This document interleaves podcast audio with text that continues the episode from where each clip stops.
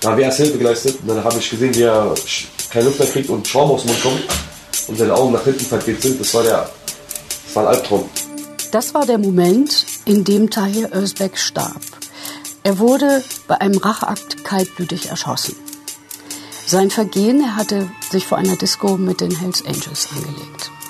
Mein Name ist Christina Pohl. Ich starte die Aufnahme und wir sind im Verhör.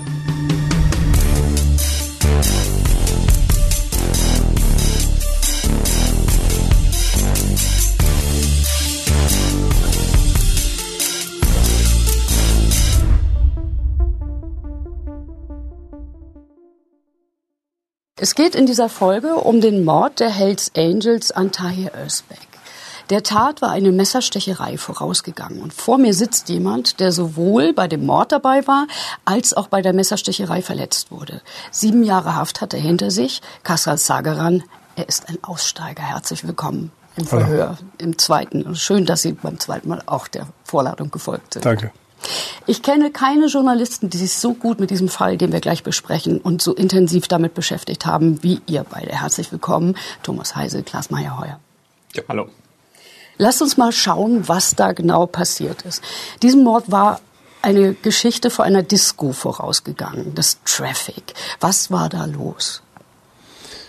Es gab eine Auseinandersetzung vor der Tür, also bei dem Traffic ähm, an der Tür das äh, war eine Schratterei, die zwischen paar Mitgliedern aus dem Chart, aus dem ich stammte, inklusive mir, und eins, vier, fünf Leuten aus dem Umfeld des späteren Opfers äh, stattgefunden hat, die dann später in einer Messersticherei eskaliert ist mit paar Verletzten auf beiden Seiten, Messerstichen auf unserer Seite, äh, Brüchen und äh, kaputten Augen, also kaputtgeschlagene Menschen auf der anderen Seite. Aber warum ist es überhaupt losgegangen? Warum ist da so gleich brutal gekämpft worden? Worum ging es da? Das, das Traffic ist ein Laden, das ist sozusagen in Sichtweite des Fernsehturms. Es ist sozusagen mitten in Berlin, mitten in der Hauptstadt, mitten in Ostberlin kann ich auch dazu sagen, mhm. als alter als alter Ostberliner. Ähm, und das war ein Laden, der ja auch jemand zugeordnet wurde in der, bei euch. Genau. Ne? Also der also der Bezug an sich zu dem Laden war halt der Bruder äh, von einem Prospekt bei uns, der Is Ismail Syrer dessen Bruder Jakob Syrer dort damals äh, stiller Teilhaber war. Und somit hatten, hatten wir, also der Club, überhaupt Bezug zu der Diskothek. Das war, Weil es war, gibt war ja das ein Angel Club, kann man das sagen? Oder? Nee, das war einfach einfach stille Teilhaber und somit hat man Bezug. Man ist auch nicht überall reingekommen, okay. weil die viele Türen einfach gesagt haben, jetzt Angel und sowas möchten wir nicht, aufgrund des Polizeidrucks, der auch herrschte. Mhm. Und äh, dadurch war das dann halt eine Anlaufstelle, Diskothek, die man dann ohne Komplikationen betreten konnte, ja, einfach mal so nett so auszudrücken. Von daher war da überhaupt dieser Bezug deswegen. Ja. Aber eigentlich wart ihr nur da und wart Gäste, ne? Ihr habt da gefeiert. Ihr wart jetzt genau. nicht die Türsteher, das müsste man nee, vielleicht nee, einfach nee, mal sagen. Ihr wart, ihr richtig, richtig. Wir waren nicht die Türsteher, die Tür haben wir nicht gemacht. Mhm. Ähm, wir waren dort einfach als Gäste. Ich bin dort, ich bin überhaupt kein Partygänger. Das hat sich damals aus der, aus der, aus dem Abend so ergeben. Ein paar Jungs haben da gefeiert oder waren da. Wir sind dann hin, wollten uns den Laden anschauen. Und im Zuge der ganzen des Abends, zwei, drei Stunden waren das, gab es eine äh, Auseinandersetzung an der Tür unten. Worum ging es da? Einlass, klassisch. Diskothek, zu betrunken, nicht reingelassen, Krawall wollen wir nicht. Und ähm, die wollten es nicht akzeptieren, in dem Fall Tahir Özbek. Später, damals wusste ich nicht, ich kannte ihn nicht. Tahir Özbek war ein polizeibekannter Intensivtäter. Er galt als Sympathisant der Bandidos. Mit dem Präsidenten der Hells Angels, Kadir Padir, hatte er immer wieder Auseinandersetzungen. Am 10. Januar 2014 eskalierte der Konflikt. Tahir Özbek wurde im Wettbüro Expect mit acht Schüssen hingerichtet. Das war die Rache der Hells Angels. Der Auslöser war Monate zuvor die Prügelei in der Disco Traffic. In der ganzen Zeit verfolgt auch die Polizei die Eskalation zwischen Tahir Özbek und Kadir Padir mit. Die Beamten überwachen die Telefone. Telekommunikationsüberwachung ist der Fachbegriff, abgekürzt TKÜ. Das ist dann eskaliert ähm, zu einer, da ist keine Stecherei, aber es gab so ein Gerangel. Aber die waren an der Tür? Die waren an der Tür, die okay. wollten rein, mhm. genau. Tai Özbek und seine Freunde und die Türsteher. Ähm, es gab ein Gerangel, die haben dann über Funkgerät Bescheid gegeben, dass es da Probleme gibt, sie bräuchten mehr Jungs zur Unterstützung. Da sind zwei der Jungs aus der Diskothek runtergerannt und der Ismail Syrer, ich war ja mit ihm dort, oder stand mit ihm in dem Augenblick, hat das gesehen und ist gleich mit runter, weil er sich natürlich verpflichtet fühlte, sein Bruders Diskothek in Anführungsstrichen, sich damit so einzuwerfen. Mhm. Und ist dann runter. Wir sind natürlich gleich mit als Club, zwei, drei Mann runter. Und da war schon die ganze, äh, ganze Situation so, dass eine Traube war, Diskussion hin und her geschubse. Und Rami war damals ein Member bei uns, ähm, Araber, der mit uns da war, der ist dann runter, der kannte die irgendwie und hat dann da irgendwie schlichtend versucht, das zu klären und ja. hat gesagt, ey, beruhigt euch, ich kenne euch doch, der kannte irgendwie Tahir, der kam auch so aus dem Kiez, ich kannte ihn nicht, aber die kannten sich. Hat dann der Rami mit dem Tahir geredet, beruhigt dich, was soll das, ein bisschen Arab, also türkisch-arabisch so ein bisschen sich kommuniziert, verstanden. Und dann äh, hat sich das beruhigt, das Ganze. Die Türsteher konnten zurück, wir haben mit denen gesprochen, die haben auch gesagt, tut uns leid, wir wussten nicht, wem die Tür oder Zugehörigkeit des Clubs ist. Und dann aus dem Nichts heraus, als eigentlich so gut wie alle umdrehen wollten und rausgehen wollten, beziehungsweise wieder hochgehen wollten und die wollten ihren Weg gehen, schrie der, Dame, der Bruder Ismail Syrer, also der Bruder von dem stillen Teilhaber, ich fick euch, ihr Hurensöhne. Keine Ahnung, was mit ihm los war. Er wollte wahrscheinlich nochmal einen Dicken markieren und daraufhin ist das komplett eskaliert. Die haben sich das nicht gefallen gelassen, sind dann gleich los. Massenschlägerei, also weiß nicht, 7, 8 gegen 5, 6 so ungefähr, war eine Massenschlägerei, alle aufeinander, es wurde durcheinander gestochen, also von deren Seite aus, so wie ich mitbekommen habe.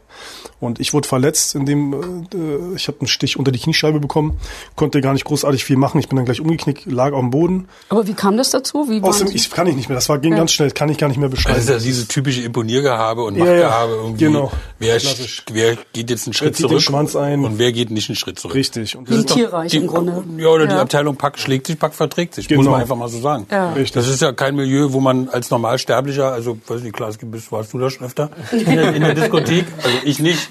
Ich kannte die nur aus sozusagen aus Polizeiberichten. Ich habe da einmal gedreht, da war aber dann die Wahlkampfparty von der AfD nach der Bundestagswahl. Ah, ja. ja, ja, das hab ich ja gesehen. Sag ich ja, Pack schlägt sich, Pack verträgt sich. genau, Pack verträgt sich und Pack feiert da auch. Die Verbindung musste man da irgendwann mal klären, was der Verbindung ist. Und es war sogar ein Polizist dabei, glaube ich, ne, bei der Auseinandersetzung. Genau, also die Gruppe um Tayo Özbek, äh, da war auch ein Bereitschaftspolizist dabei. Genau, das hat sich später ausgedacht. Das war uns aber natürlich Gruppe? nicht bekannt. Gehörte die irgendeinem Das Club waren Jungs aus dem Kiez, die kannten sich, das waren Freunde, das war keine ja. Gang oder so oder irgendwie Milieugrößen, das waren Jungs, die kannten sich, äh, die waren in der Gruppe zusammen mhm. und haben dann zusammen gestanden, was ja auch vollkommen okay ist und haben sich dann auch der Situation gestellt. Ist halt unschön eskaliert, Leute wurden verletzt, so wir als wohl als auch die anderen. Polizei kam, äh, wir sind dann abgehauen, ich bin ins Krankenhaus gekommen in Wedding damals ins Jüdische. Waren Sie schwer verletzt? Oder? Ja, ich konnte nicht mehr laufen, aber es war jetzt nicht dramatisch. Es wird mhm. genäht. Ich bin an dem Tag auch gleich nach Hause gegangen. Ich konnte halt lange nicht laufen. War okay, das gehört dazu. Für mich war das jetzt nicht mega schlimm. So ist es war keine schwerwiegende Verletzung, die mich jetzt irgendwie lebenslang eingeschränkt hat. Und darauf basierte der ganze, der ganze Beef, der ganze, der ganze Stress, der ganze Streit, weil von uns Leute verletzt wurden, nicht zu wenig. Tahir Özbek ähm, bekannter war, der auch eine Vorgeschichte mit Padi hatte. Die hatten sich irgendwie früher ah. schon mal in den Konflikt. Okay. Ja. Und das Nochmal, war jetzt. Wer ist Kadir Padi? Weil Kadir Padi ist der Präsident. aus der ersten Folge. Genau, genau richtig. Ja. Wie gesagt, das ist der Präsident von unserem Charter. Mhm. Ähm, relative Milieugröße damals gewesen, nach wie vor heute auch. Und äh, der war halt so der Kontrahent oder beziehungsweise der die Gegenpartei von Tahir Özbek damals, mhm. die hatten sich vorher schon ganz oft in den, in, in, in, in, äh, in, in, in den Flicken gehabt, also Streit gehabt und das war dann so das Fass, was halt überlaufen lassen. Ist natürlich ein bisschen was danach noch viel, das sind drei, vier Monate dazwischen, als die Tat dann passiert ist, also die andere Tat, wo er dann zu Tode gekommen ist. Da sind noch viele Dinge passiert, die es halt wirklich zur Eskalation genau, gebracht. Genau, das muss man in Ruhe Genau, erzählen, das muss man in Ruhe erklären, was es dann so dazu gebracht hat, dass er dann getötet wurde.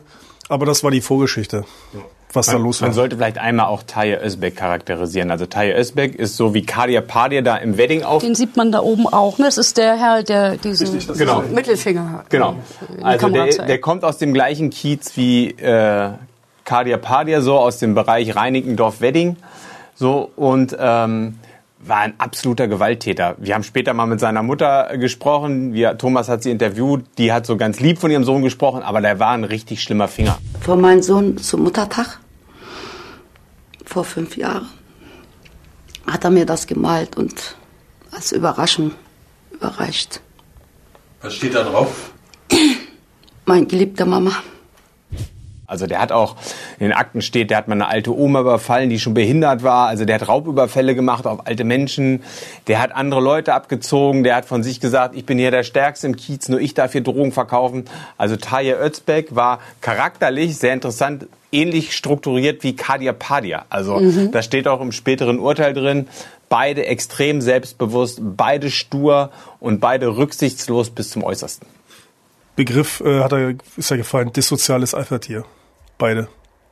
Also dissoziale Abfalltiere wurden beide benannt. Also so Özbek sowie auch Padie damals vom Gericht. Das ist beide vom selben Schlag waren. Und das war, glaube ich, auch der Grund, warum keiner dann einen Schritt zu, zurückgegangen ist und das dann so Warum das so eskaliert ja, ist. genau. Und Taye Özbek hatte auch eine Rocker-Vergangenheit. Also Taye Özbek war zu der Zeit, als Kadia Padia bei den Bandidos war, war Taye Özbek in einem Supporterclub der Bandidos bei den Chicanos. Und daher kannten die sich wahrscheinlich Genau. auch. Er war aber nicht Supporter für Kadias Bandido-Chapter, sondern für eine andere Gruppierung. Kadir und äh, Taye mochten sich schon zu Bandido-Zeiten nicht. Genau. Das, das waren die Chicanos, waren auch in Berlin. Die waren noch.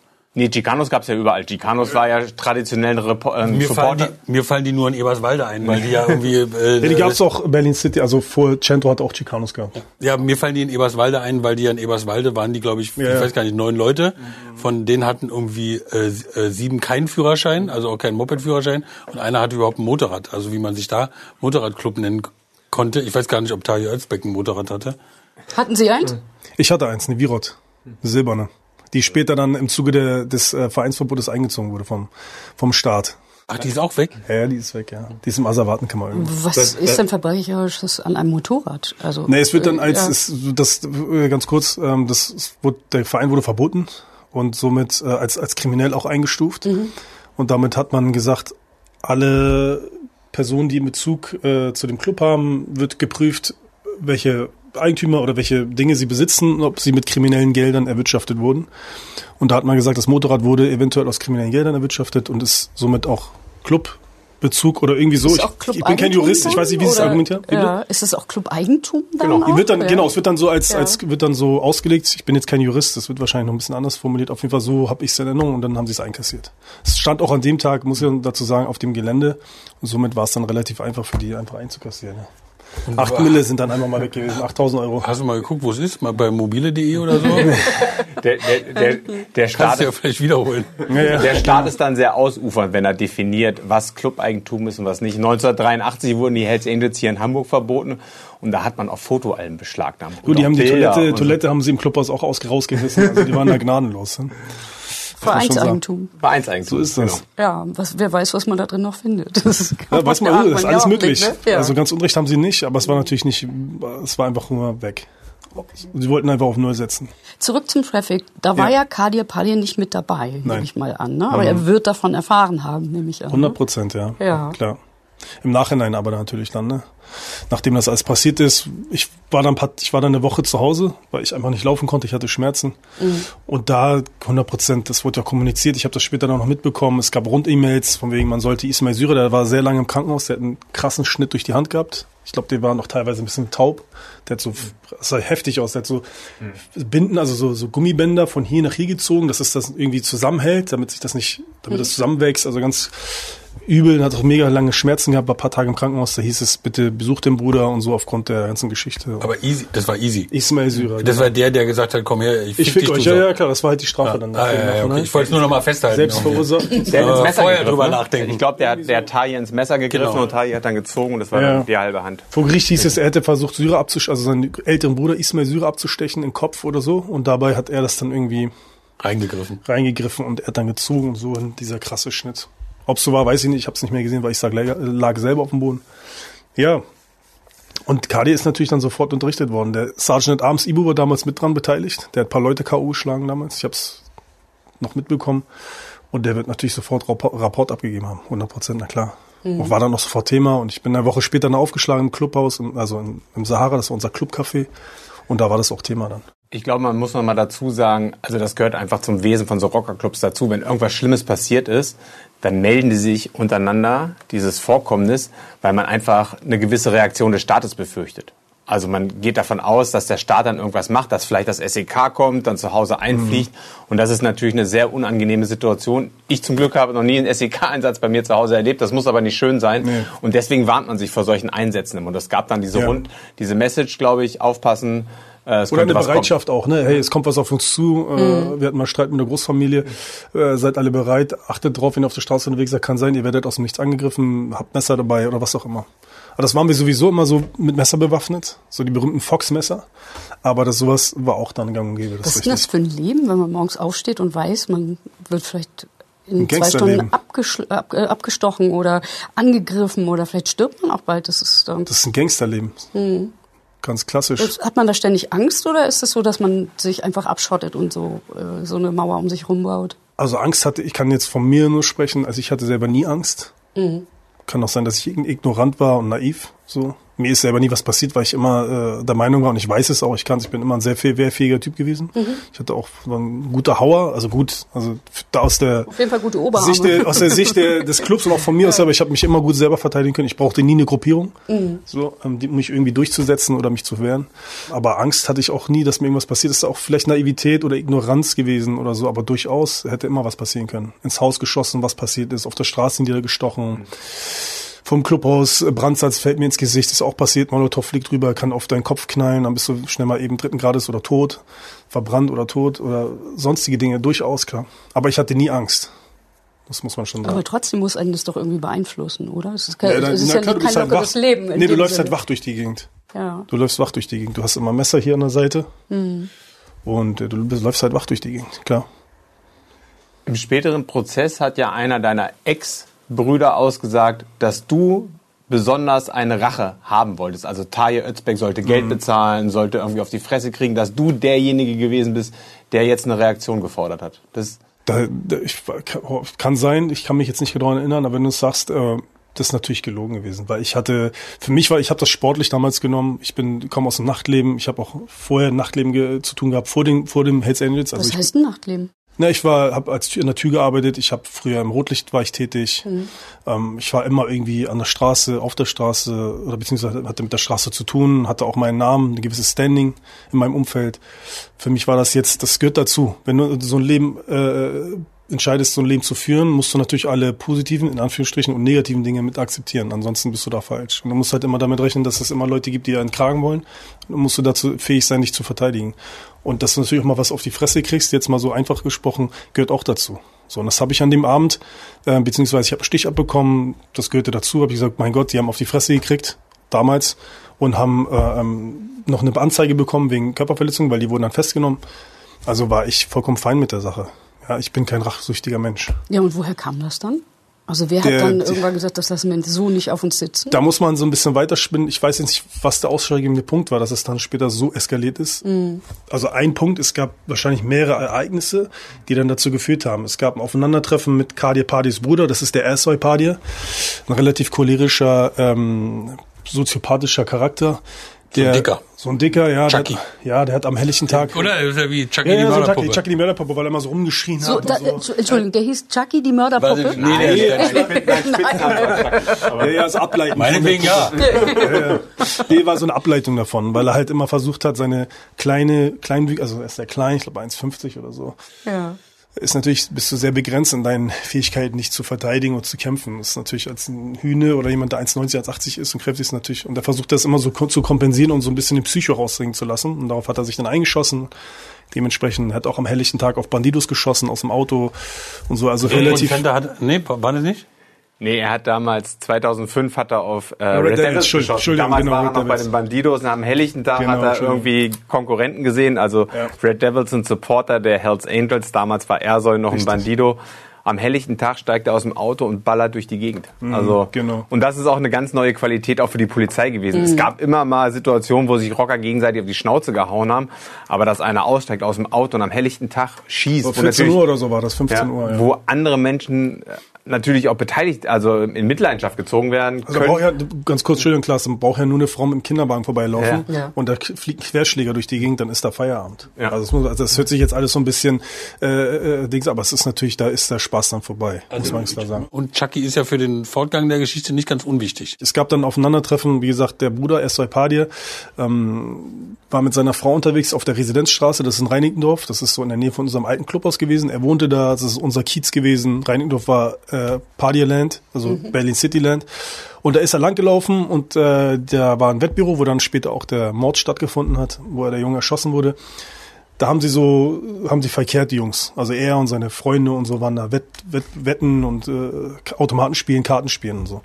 Und da ist Ersoy Padir, ist dann da langgelaufen mit seiner Frau und seinem Kind, seinem Neugeborenen, und ist auf ihn getroffen. So, und damals, die kannten sich ja beide, beide wussten voneinander, wer wer ist, Und was passiert war? was passiert war, und das stand natürlich im Raum in dem Augenblick. Und als er an ihm vorbeilaufen wollte, ist er zu ihm hingelaufen und hat, hat ihn angeguckt, irgendwas gesagt auf Türkisch und hat ihm vor die Füße gespuckt. Äh, Tay Özbek, dem Ersoy Padir. Und ähm, dementsprechend, das war so ein mega krasses Erlebnis, was dann halt unter anderem dazu geführt hat, dass er dann später getötet wurde. Also die Psyche von Ersoy Padir zu verstehen. Der hat mal, also in den Akten stehen beispielsweise SMSen, die Ersoy Padir an seine Freundin schickt.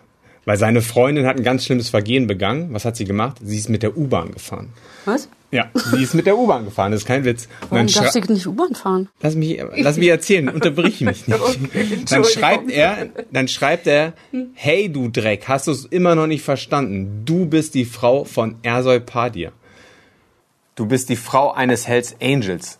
Die Frau eines Hells Angels fährt nicht mit der U-Bahn. Was sollen denn die Leute sagen? Das ist kein Witz.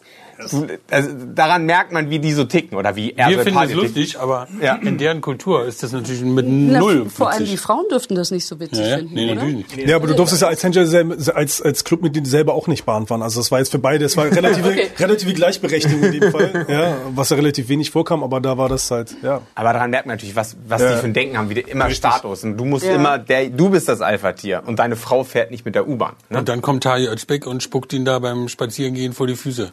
Im Also Beisein seiner Frau. Im Beisein seiner Frau, Richtig, genau. ja. Das ist sozusagen doppelt. Und es gibt noch eine Schlecht. andere Geschichte, nachdem diese, nachdem dies am Traffic passiert ist, hatte sich Taje Özbek bewaffnet mit einer Waffe und hat sich auch eine Schutzweste zugelegt, weil er damit gerechnet hat, dass eine Reaktion kommt von den Hells Angels. Und dann sind die Hells Angels mal an ihm vorbeigefahren und er hat einfach nur seine Waffe gezogen. Äh, er hat seine Waffe gezeigt. So, das soll am 31. Oktober gewesen Mhm, vom, sein. vom Dönerladen. Genau, vom Irrmarkt, ne? Genau, richtig, richtig. Genau. Der hat Das ist zeigt auch seine eine Provokation, nehme Ja, ich mal ultimativ. An. Ja, das vor ist allen, Dingen, so- vor allen Dingen zeigt sie, ihr, was wollt ihr? Kommt doch her, wenn, ich, Ja. wenn ihr wollt. Ich bin hier. Ich bin hier. Kommt, wenn ihr wollt. Gibt's auch und, TKÜs. und das ist natürlich eine extreme Schmach, wenn da irgendwie, ich glaube, es sind mehrere Autos. Zwei an ihm- Autos waren's dann, Zwei Autos an ihm vorbeigefahren sind und sie steigen nicht aus und machen nichts. Mhm. Weil sie offenbar Angst davor haben, dass er die Waffe tatsächlich zieht und schießt. So. In ihrer Welt müssten sie eigentlich aussteigen und. Oder? Ja, Tabula Rasa. Ja. Auf jeden Fall. Aber das war halt damals so. Wer ist denn ausgestiegen? Ob ich ausgestiegen wäre? Mhm. Weiß ich nicht. Kann ich nicht. äh, Will ich auch heute gar nicht mehr äh, äh, mir, drüber, mir Gedanken drüber machen, um ehrlich zu sein. Ich will mich mit solchen Dingen gar nicht mehr auseinandersetzen. Ich weiß es nicht, kann ich nicht beurteilen. Aber was kann sein, zählt kann so ein nicht Leben? sein. Was zählt das eigene Leben? Wenn man in so einer Situation ist, man ist mit, mit mehreren Leuten und man wird so provoziert. Also Ja. eigentlich gibt es da Verhaltenskodex, nehme ich an. Also man muss eigentlich raus und man muss den Typen überwältigen. In der Situation hat man da Angst um sein Leben oder hat man das nicht? Nee. Also ich kann nur von mir sprechen, das Ja. ist ganz klar, ja. Ich kann nicht für alle reden. Ähm, wir hatten öfter mal so eine Situation, also jetzt nicht mit Knarre ziehen, aber wo es schon wusste, okay, da kommen jetzt Messer um die Ecke, da kannst du auch dran sterben. Also man stirbt jetzt nicht nur mit einer Kugel, man kann auch totgeschlagen oder erschossen, also erstochen werden. Ähm, es gibt immer einen, der den ersten Schritt macht und dann entwickelt da so eine, äh, kommt so eine Eigendynamik rein und dann steigen auf einmal alle raus, weil sie dann im Zugzwang sind. Weil wenn sie da nicht aussteigen, ist Game Over, Karriere. Technisch Hells Angels da sein, dann ist vorbei, weil dann sind sie raus. Schlappschwänze. Genau, es gibt immer einen, der dann die, die Eier hat, in Anführungsstrichen, oder dann das Rücken, dann sagt, ich bin jetzt der krasse, ich gehe jetzt, mache jetzt einen Schritt und dann ziehen alle nach. Und ähm, in dem Fall hat es keiner gemacht. Also gab es auch keinen, der den ersten Schritt gemacht hat, beziehungsweise nachziehen konnte. Und deswegen sind die dann alle von dann gefahren, also weggefahren. Ich weiß es noch, ist re- ist relativ super, also gut beschrieben. Es gab nämlich dann noch eine Situation, weil Kadi war nämlich nicht da.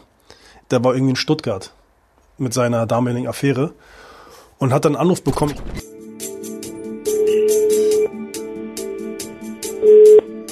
Oder?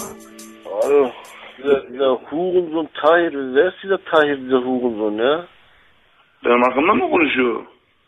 Ja, dieser Bastard von Residenzstraße, so. Schusssichere Weste takıyormuş, bilmem ne yapıyormuş. Lan onun anasını sikeyim. Kim, kim benim hakkımda konuşuyor? Expect'e takılıyormuş hep mit Weste, Meste falan. Üstte silah varmış, so ben herkese şey yaparım falan. Yani Canki'ye ne oluyor? Anasını sikeceğim orası çocuğu. Haberim bile yok. İşte benimle de o para var. Ben şu, ben şu dükkan abi. Ciao. Ich weiß nicht, das ist glaube ich auch irgendwie in den TKÜs mit drinne. Sagt er, ich bin Tage, ich bin jetzt in Stuttgart oder so, ich bin bald zurück und dann klären wir das irgendwie oder ich setze mich damit auseinander. Und Kali ist dann natürlich zurückgekommen, ihm wurde das erzählt, er ist völlig ausgerastet, weil es ist für ihn natürlich, meine Jungs, ich stehe aus wie ein Lappen, das fällt auch immer auf ihn zurück, das ist in unserem Kiez, der Junge, und ich war jetzt nicht dabei, aber so habe ich das dann später erzählt bekommen. Und das war natürlich die nächste Qualität der äh, Auseinandersetzung und der Eskalation, ja. Und da war dann, er soll auch auf, auf Freunden gesagt haben, also nachdem das dann war, das kam noch on top nach der Situation, die Klaas beschrieben hat, dass er dann auch im Kiez rumgesprochen hat, die Fotzen sind keine Männer, ich fick die, was denken die, wir sind Hells Angels, die sollen alle kommen und so und hat und Der dann soll kommt er natürlich wieder auf ein, ein, zwei Personen in seinem Umfeld, die das natürlich auch weitergetragen haben und zu der Eskalation beigetragen haben. Das muss man auch Genau, dazu eins sagen. habe ich übrigens äh, rausgesucht, weil die Ja. Polizei hat ja, nachdem der Vorfall in der Diskothek war, hat ja die Polizei angefangen, dann die Telefone natürlich ja, abzuhören. richtig. Ähm, wir haben die diese Telekommunikationsüberwachungsgespräche äh, ganz gut uns durchgehört, weil wir die physisch vorliegen haben, irgendwie zu unserer eigenen Überraschung. Aber, aber Sie haben nicht nach dem, nach dem Disco-Vorfall angefangen, TKÜs zu schalten. Da ist noch eine, gibt's noch eine Zwischenstufe, die wir auf jeden Fall nicht verschweigen Ja, ja, okay, aber jedenfalls gibt's diese TKÜs und wir haben ein bisschen drin rumgewühlt in den TKÜs und äh, werden auch ein paar in unserer neuen Doku irgendwie da zitieren. Und in der einen TKÜ, ähm, da ruft jemand von Kadias Umfeld bei Kadia an und sagt irgendwie, Er redet die ganze Zeit über dich. Also so nicht nur über mich, auch über den Club und so. Ne, wie? Du, du, äh, das sind die Angsthasen. Ihr seid ja alle die Angsthasen, die versteckt euch nur unter Club. Könnt ihr Club schließen wir. Macht lieber zu, dir geht nach Hause alle. Er sagt, wir sind, Angst, wir sind Angsthasen? Aber Wie traut er sich das dann? so, immer mehr an eins zu eins Genau. Ansage. Genau, mehr, also mehr, genau. Ich hätte es fast gesagt, perfekt hätte ich es nicht sagen, aber so war es halt. Und das ist natürlich dann eine Situation, die dann auch Cardi in gewisse Zugzwang bringt, weil er natürlich in seiner Außendarstellung und auch gerade in seinem Kiez ähm, sich nicht gefallen lassen kann und nicht darf, weil dann ist er natürlich erstens morgen Geschichte und zweitens kratzt das natürlich auch an seinem Ego. Also man muss natürlich auch sagen, das ist durch ein übertriebenes äh, Ego Persönlichkeitsding bei ihm gewesen. Er hatte, ich halte ihn auch für einen äh, soziopathischen äh, Übernarzissten, so aus meiner laienhaften Wahrnehmung, was so Mensch, menschliche Züge angeht, oder psychologische äh, kann man Züge, die man hat. er- Ich weiß es nicht. Es ist ein Selbstdarsteller. Es gibt eine TKÜ, an die mich kann ich kann ich mich erinnern. Die wurde vor Gericht dann vorgelesen, wo er einen Anruf tätigt, mh, weil ihm das nicht was nicht gepasst hat, weil ein irgendein aus ähm, Reutling. Reutling Haben wir auch. Ah super, okay, na ja, gut. Der Gerd aus Reutling. Ich beschreibe das kurz. Okay, ein Gerd aus Reutlingen wird dann angerufen, Hat einen Fehler gemacht. hat einen Fehler, hat sich nicht abgemeldet, ein bisschen angemeldet und hat dann noch ein bisschen abfällig oder negativ über seinen Bruder und ihn gesprochen. Das ist an ihn herangetragen worden. Da hat er natürlich gleich einen Call gemacht, beziehungsweise ihn angerufen, hey, pass mal auf, was denkst du, wer du bist? Hallo? Gerd. Hallo. Ja, hier ist Kadir. Hells Angels Kadir. Kennst du mich? Servus. Na klar, natürlich. Kennst mich, wa? Ja, ja, klar. Ich habe gehört, du bist in Berlin. Ich war in Berlin gerade. Bin schon wieder zurück. Ach so, weil du warst gestern auf einer Veranstaltung von unseren Partnern, Ja, ja, das war von unseren Freunden. Ja, ja. Ja, ja, ja, mit dem Weil die haben mir da ein bisschen was erzählt, so, weißt du, was mir nicht so gefällt, muss ich ehrlich zugeben. Warum hat er mir erzählt? Ja, dass du da dich so ein bisschen über uns so und über die Namen von meinem leiblichen Bruder, der auch im Club ist, der heißt Chucky, der vier Jahre für den Club gesessen hat, so ein bisschen äh, abwertend, äh, ja, so äh, Nein, das bemerkt ich hast. natürlich So. nicht machen. Nein, Katja, das mach ich nicht. So was mach ich Und haben nicht. mir drei verschiedene Leute erzählt, verstehst du? Und wenn, und wenn ihr dann in Berlin seid, würde ich schon das gerne wissen, wenn ihr irgendwelche MCs, mit denen ich, mit denen ich, die ich an Tisch rufe und die kommen müssen, weißt du, wenn ihr die besuchen geht, würde ich mich schon sehr freuen. Ja? Katja, das war Weil, weil wenn du meinen Namen nicht kennst, wenn du meinen Namen nicht das kennst, egal wie komisch das anhört, du hast bestimmt mein iPhone, gib mal bei Google meinen Namen ein, dann weißt du, wer ich bin. Weißt du, was ich meine? Weil mich kennt eigentlich jeder. Ich Ja. du bist. Wir kennen uns zu Hause und Leben. Pass auf. Nee, ich brauche nicht aufzupassen. Guck mal, du warst in meiner Stadt. In meiner Ja, Stadt. ja, nee, ja, du? ja, ja, ja, ja, Und wenn du die ja, andere. Clubs besuchst, dann weißt du für die Zukunft. Ich möchte wissen, welchen MC du hier besuchst. Oder Gruppierung, Gang, Alles wie man es nennen mag. Und meinen Namen kennst du jetzt, Natürlich. falls, du- falls du mal vergessen hast. Ah, Ich kenne dich, Katja. Alles ist gut. Okay? Ja? Das Tschüss. schon. Ciao, ciao. So ein Mensch ist er gewesen. Ja, und das ist noch, das ist noch äh, so. Der konnte aber nur gegoogelt werden, weil wir seit Jahren über den Berichte So gemacht haben. Ich Muss man es- ehrlicherweise auch mal sagen. Nee, deswegen hat er auch nur stattgefunden. Deswegen hat er, weiß ich nicht, ob er nur deswegen stattgefunden hat, Ja, ja. aber wie viele Kämpfe er wir auch mit seinen äh, Presseanwälten zwischenzeitlich ganz am Anfang mal hatten, Mhm. Ja. bis er sich dann offenbar besonnen hat und gedacht hat, irgendwie, ja, es ist vielleicht gar nicht so schlecht, wenn irgendwie, auch wenn meine Taten, die ich da begehe, wenn die auch sozusagen in der Öffentlichkeit bekannt werden, Ja, klar. damit sie sich rumsprechen. Weil die Taten hat er ja nicht für uns begangen, oder? Nee, natürlich Also nicht, alles, klar. was er getan hat, Aber hat er er nicht, wusste, dass dass ihr darüber berichtet. So. Klar, also, logisch. Also ich ja. glaube, es gab ja auch mehrere Aufeinandertreffen mit euch und ihm. Ne?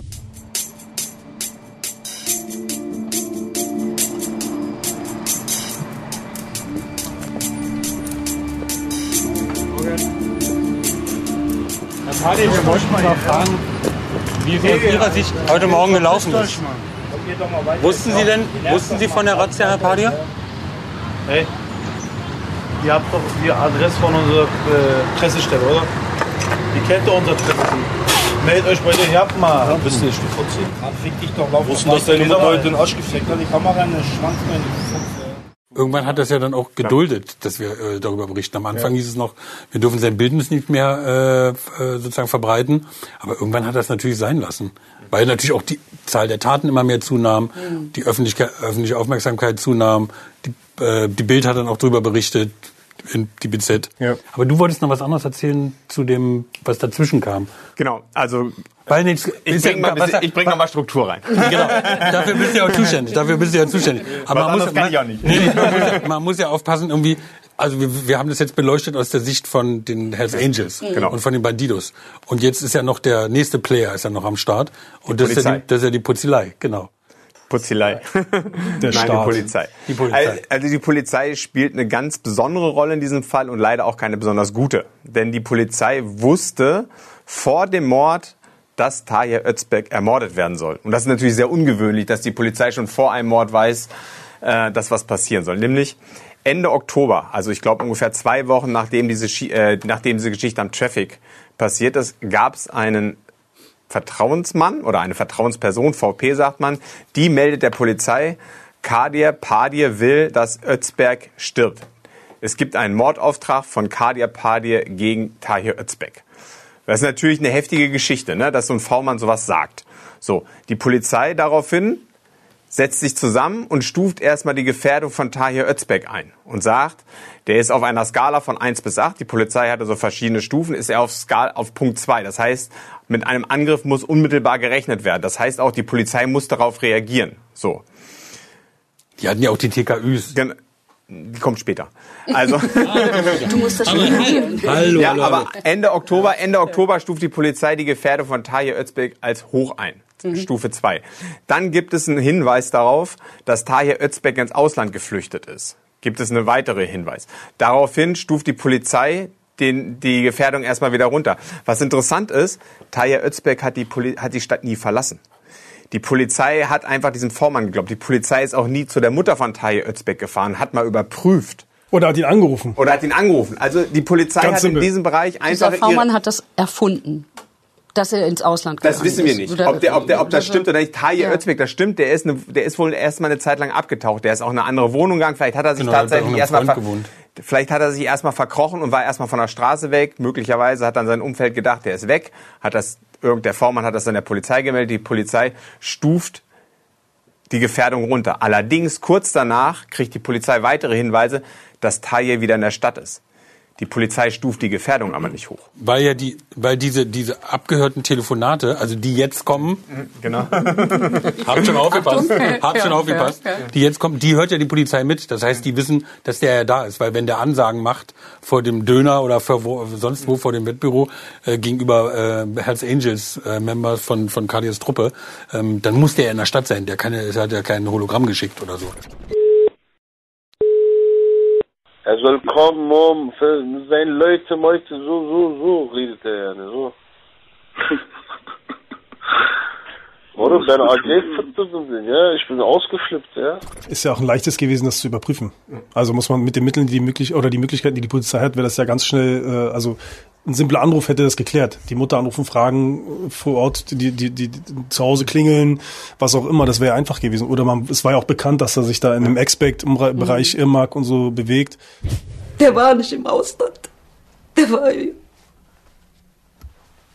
Hat sich die Polizei denn mal nach ihm erkundigt? Nein. Die waren nie hier? Nie, niemals. Die waren nie hier. Ich bin krank, ich bin immer zu Hause. Und abends auch. Der ist dann so, manchmal ist er auch bis 9 Uhr oder so, ne? Und dann hat er, hat er mir gesagt, ich gehe mal in meine Wohnung. Aber wie die gesagt haben, der war nicht aufzufinden. Ehrlich gesagt, wir wissen es bis heute nicht, wie das genau zustande gekommen ist. Das hat, auch, das hat auch später das Gericht nie aufklären können. War es ein Kommunikationsfehler zwischen diesen einzelnen Dienststellen? Man muss nämlich wissen, diese VP, also diese V-Mann-Führung übernimmt eine ganz bestimmte Dienststelle beim LKA, das LKA 6. Diese Sachbearbeitung dieser Rockerkriminalität Kriminalität macht das LKA 4. So, wie ist jetzt da die Kommunikation gelaufen? Das ist auch im Prozess nie wirklich rausgekommen. Die einen sagen, wir haben das gemeldet, die anderen sagen, wir haben es nicht, wir haben es nicht anbekommen. Schlussendlich hat der Richter hinterher gesagt, es ist nicht auszuschließen, oder die Richter ist ja nicht nur einer, die, die Richter haben hinterher gesagt, es ist nicht auszuschließen, dass Teile der Polizei, wir wissen nicht wer, aber dass Teile der Polizei das haben laufen lassen, dass man Tahir Özberg sozusagen als Köder benutzt hat, um die, um die Hells Angels hinter Gitter zu bringen. Das ist natürlich ein harter Vorwurf, aber die Richter haben es wirklich hinterher so in ihr Urteil geschrieben. Aber wir, wir sind da skep- skeptisch, Ja, kann man sagen. also- wir wissen so die, wir kennen so ein paar über drei Ecken diese Ermittlerstrukturen und da Ja. sind jetzt nicht nur Pappnasen dabei, sondern da sind Leute dabei, die wirklich sehr engagiert Ja, ihren Job ja, machen. absolut, absolut. Also Er war für uns nicht erreichbar. Ist im Ausland, so lautete äh, ein Hinweis, den wir hatten. Er hat sich ins Ausland abgesetzt nach diesem Vorkommnis am Traffic. Und äh, es stellt sich jetzt in den Ermittlungen äh, retrograd der Mordkommission raus, dass das tatsächlich so war. Und wir hatten keinen Hinweis, zu, zu welchem Zeitpunkt er sich wieder in der Stadt aufhielt. Also die Polizei hat ja offiziell auch hinterher gesagt, dass Tahir Özbek angeblich verreist gewesen sei. Das haben sie ja ganz lange gesagt. Das klingt für mich so, als hätten die das erfunden, ehrlich gesagt. Obwohl da schon klar war für die Beamten im Hintergrund, dass das nicht richtig ist. Mhm. Das wurde dann auch kurz, ich würde greife dem kurz vor, Entschuldigung, ähm, äh, wo, wurde das auch kommuniziert. Der Steihoff macht, kann man einen Vorwurf machen, dass dem wird zugearbeitet. Klar, der ist jetzt nicht ermittelnder Beamte, sondern der ist das mehr Das ist so der das Leiter Außen- des- Leiter Leiter des des- LK. der hat ganz Mhm. andere Dinge zu tun, der gibt es noch weit, hofft, dass dem zu, vernünftig zugearbeitet wird. Aber die, das weiß man durch Aussagen in dem Verfahren, die äh, ermittelnden Beamten und die damit zu tun hatten, wussten, oh, scheiße, das ist nicht richtig. Der ist doch, das ist, die Aussage ist nicht, äh, stimmt nicht mit dem ein, was wir ermittelt haben. Und das war dann auch der Fixpunkt, wo wir sagen, ey, was ist hier los? Also ich habe ja neulich mit einem ermittelnden Beamten gesprochen, der dabei war, also der auch ganz nah dran war, den wir auch interviewt haben, und der sagt, ich habe erst nach der Tat erfahren, dass Tahir tatsächlich da war. Also ne, mir, ich war, ich bin immer davon ausgegangen, dass Tahir nicht in Deutschland ist. So, das ist schwer nachzuvollziehen, weil Teilen des LKAs, mit denen auch der Ermittler ganz eng zusammenarbeitet, wussten, dass er da war. Da fragt man sich, ist das eine Kommunikationspanne? Ist das bewusst so gemacht worden? Hat da irgendeiner die Information zurückgehalten? Was auf jeden Fall gewesen ist, ist fünf Tage vor der Tat kriegt die Polizei bei TKÜs mit, dass Kadir in der Stadt ist, dass Kadir sauer ist und dass Tahir in der Stadt ist und dass Tahir weiter provoziert. Auf einmal so, er kommt so, er sagt, nee, ich und so. Ich sag, gut, ich sag dir. Und dann machst du zu mir, komm mal bitte mit. Ich bin so gegangen, so um die Ecke, und danach standen so seine Freunde da. Er sagt, schick dich Kadir hier hin. Ja. Ich, ich sag zu ihm, wie schick dich Kadir hier hin? Ich guck ihn so an. Er sagt zu mir, bist du, bist du sein Hund und so? Ich sag, was laberst du? Danach, so ging's los. Danach hat Ausdrücke gesagt, ganze Zeit. Über mich. Über mich, über alle. Über ganz Club. Und diese TKÜ, also diese, dieses Telefongespräch, ist ja so ein Mix, Misch aus Deutsch und Türkisch. So. Die wurde am selben Tag von der Dolmetscherin übersetzt.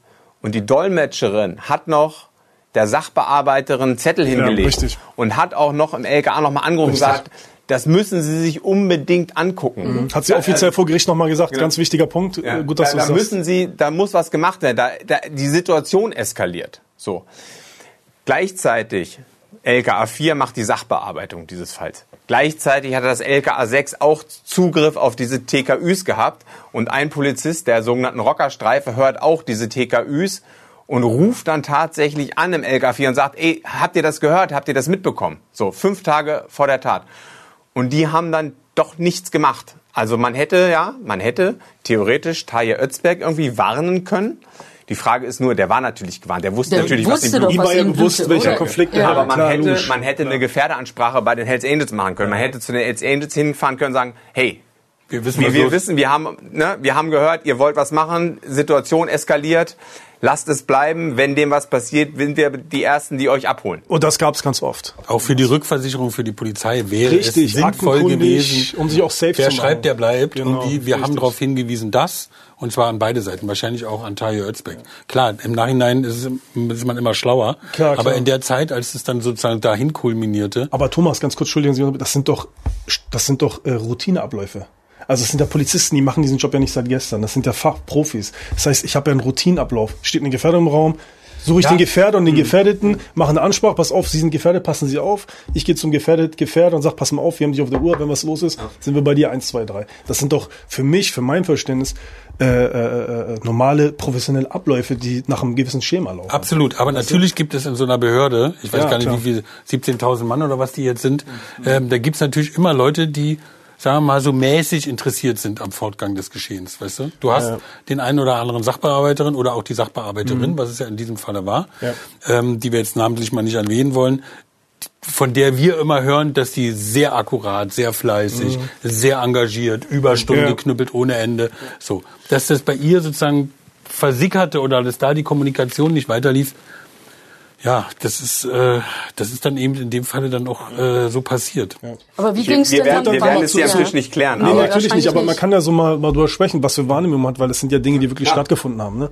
Und zu Klaas würde ich sagen, was dem Ganzen noch on top kommt, was Klaas gerade gesagt hat, ist, sie haben live mitgehört. Was man den, den Leuten erklären muss, was man einfach wissen muss. Es gibt zwei Arten von Telefonüberwachung.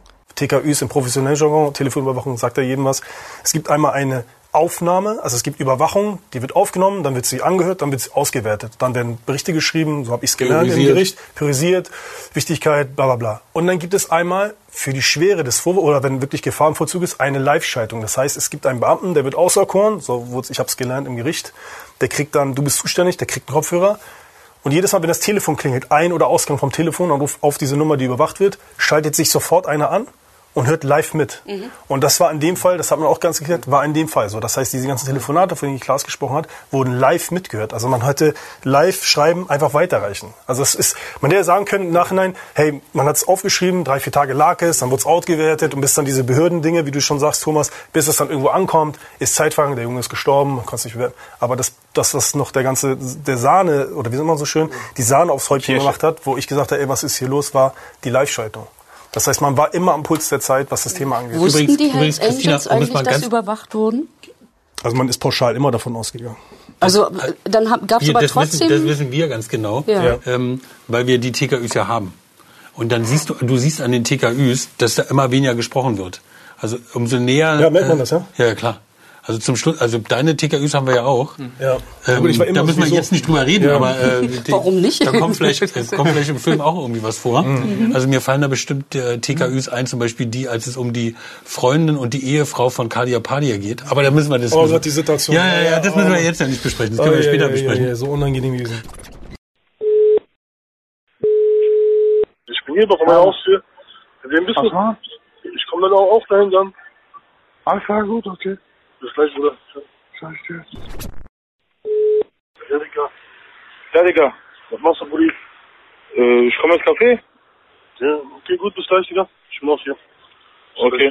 Bis gleich, ciao. Man merkt an diesen TKÜs, dass sich die dann, äh, dass sich die Hells Angels einfach ganz oft einfach nur verabredet haben. Also Digga, wo bist du? Ich bin da und da. Äh, komm weil vorbei. Ja, weil ihr natürlich- doch wusstet, genau, dass ist, abhören. Also das erste nochmal für für Leute, die das nicht wissen, auch für Außenstehende. Du kriegst am Anfang, das ist wahrscheinlich kurz runtergefallen vorhin, als ich erklärt habe, wie das so ist in den Strukturen. Du kriegst von Anfang an so mit der Muttermilch in Anführungsstrichen eingetrichtert, keine Telefone bei Telefonate, bei Telefonate, Entschuldigung, bei den Meetings.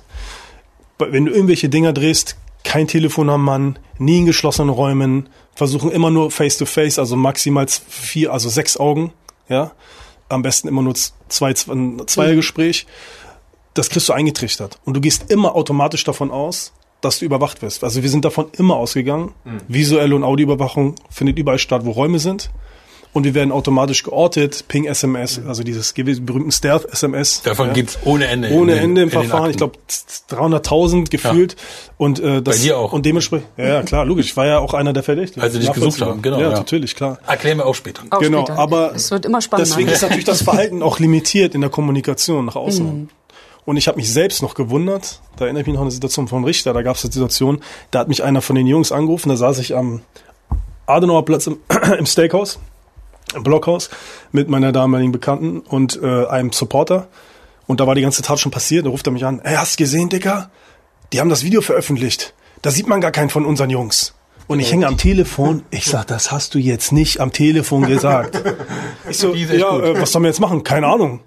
Ja, ich wollte es dir nur mal gesagt haben. Ich sag, okay, alles klar. Und dann war vorher, haben wir noch kurz Bülent thematisiert, weil ich hatte in dem Augenblick gesehen, ich habe der war in Ungnade gefallener Vizepräsident. Das ist eine andere Geschichte, aber den hatte ich in dem Augenblick gesehen und habe ihn darüber informiert.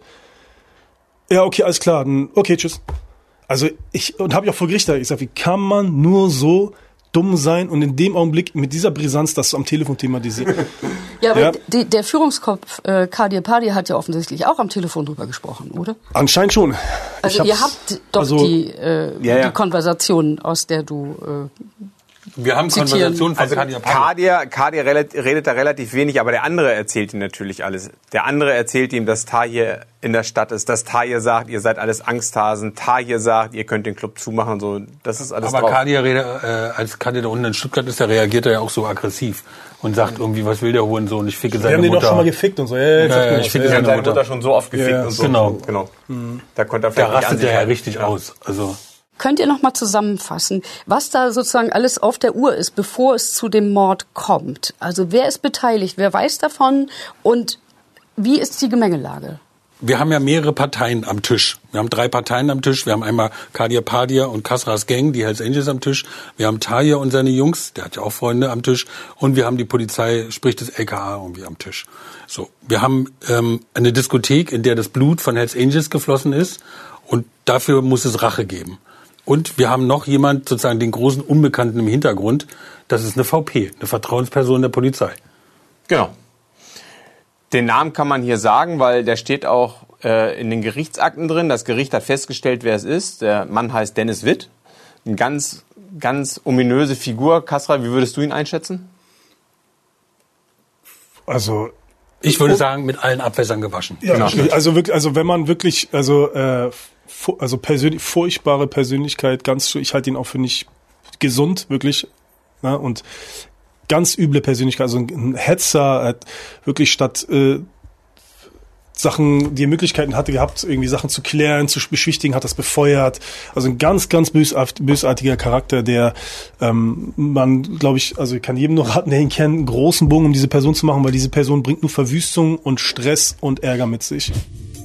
Es gibt ja das Gerücht, dass Sie die Polizei darüber informiert haben, dass Tahir getötet werden soll. Was können Sie zu sagen? Egal, was mit diesem Prozess zu tun hat, egal was, ich werde mich zu gar nichts äußern. Zu gar keinem. Und äh, das Ding ist, mir ist scheißegal, was die Leute über mich denken, was die Leute über mich quatschen. Das geht bei mir da rein und da raus. Man muss einfach mal, man muss einfach zusammenfassen. Das ist eine, das ist ein ja. Polizeispitzel, der redet mit der Polizei. Der ist aber gleichzeitig mit dem Opfer Tahir Özbek befreundet und gleichzeitig ist er ein ganz wichtiger Kontaktmann der Hells Angels. Also der erzählt bei der Polizei, dass die Hells Angels Tahir Özbek töten wollen. Der geht zu Tahir Özbek und redet mit Taya Özbek über die Hells Angels. Und er geht zu den Hells Angels und redet mit den Hells Angels über Taya Özbek. Ich glaube, das hast du auch mitbekommen, dass ja, der bei euch im Club ich war dabei war, ne? bei einigen äh, Dingen, die er mitgebracht hat. Also ich saß im Café, da gab es eine Situation im Café, äh, Café Sahara. Ich hatte mein Bein hochgelegt. Ich, wie gesagt, der Stich, ich konnte lange nicht laufen. Das hat ich vier, fünf, sechs Wochen hingezogen, war aber nach zwei, drei Wochen schon im Café. Und er ist dann auf einmal aufgetaucht. Also er war ganz lange nicht präsent. Ich bin ja jeden Tag im Club gewesen. Und er war ganz lange nicht da und ist dann nach dieser Geschichte auf einmal aufgetaucht. So, und dann war dann auf einmal da, hintereinander, immer ein paar Tage kam er dann und hat immer sich ganz bestimmte Figuren rausgesucht. Also die aus dem inneren Kreis, gerade so Ibo, Ibrahim Karadak, der Sergeant, Sergeant at Arms damals und äh, Kadir Padir. Er hat sich die immer gepickt und hat mit denen gesprochen, hat so abseits gestellt, aber trotzdem, man konnte es trotzdem hören und es ging immer um Tahir, Tahir sagt das, ihr seid Wichser, er fickt euch, ihr seid Fotzen, kommt doch alle und hat so vom wegen ähm, nach dem Motto, er hat gehetzt und hat negativ berichtet, was er von sich gibt. Also das Negative. Und somit die Stimmung noch mehr angeheizt. Und die Leute natürlich auf den Trigger gebaut, okay, jetzt, ne, wir müssen jetzt, und was, das denkt er, wer der ist und so. Und dasselbe hat er dann bei, das weiß man heute, was Klaas gesagt hat, bei dem späteren Opfer Tai Özbek dann auch gemacht. Die Mhm. reden über, die wollen nicht ficken, bla bla. Und daher dann auch später hat er sich eine Knarre organisiert, also eine Waffe organisiert, Schutzweste, das kam ja nicht von ungefähr. Das kam ja dann durch die ganzen Geschehnisse, die dann passiert sind. Und sein ganzes Wissen hat er auch der Polizei Genau, erzählt. genau, genau. Also, Das Problem bei so einer VP ist, also grundsätzlich finde ich natürlich aus meiner journalistischen und Bürgersicht, finde ich eine VP immer gut, weil er unterstützt ja den Rechtsstaat. Er unterstützt die Polizei, er hilft sozusagen unser Gemeinwesen am besten Falle sicherer zu machen. Sollte Bei der, er. bei der VP ist es irgendwie schwierig gewesen, weil er eben ganz oft ja so seine eigene Suppe äh, gekocht hat. Klaas hat ja auch mal über ihn einen Film gemacht.